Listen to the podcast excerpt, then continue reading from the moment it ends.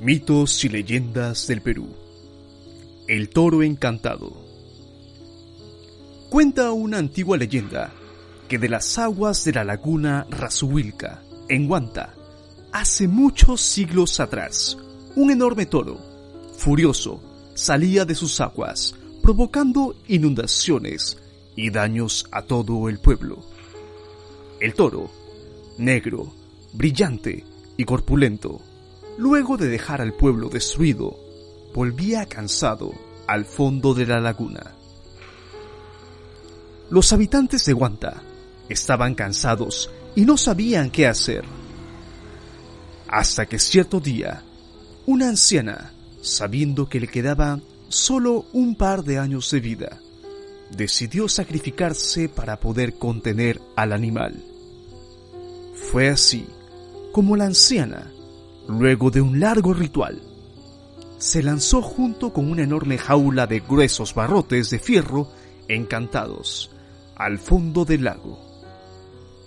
Allí lo encontró dormido y como pudo, lo metió dentro de la jaula.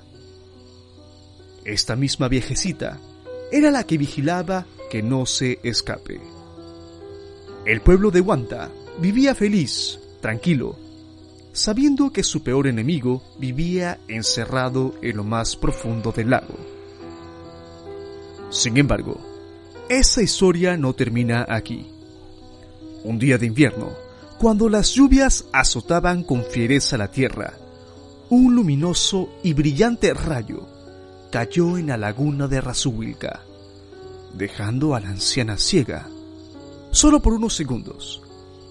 Pero esos pocos segundos fueron suficientes para que el malvado toro le robara las llaves de su jaula y volviera a hacer lo que más le gustaba hacer, inundar y sembrar el pánico en el pueblo de Guanta.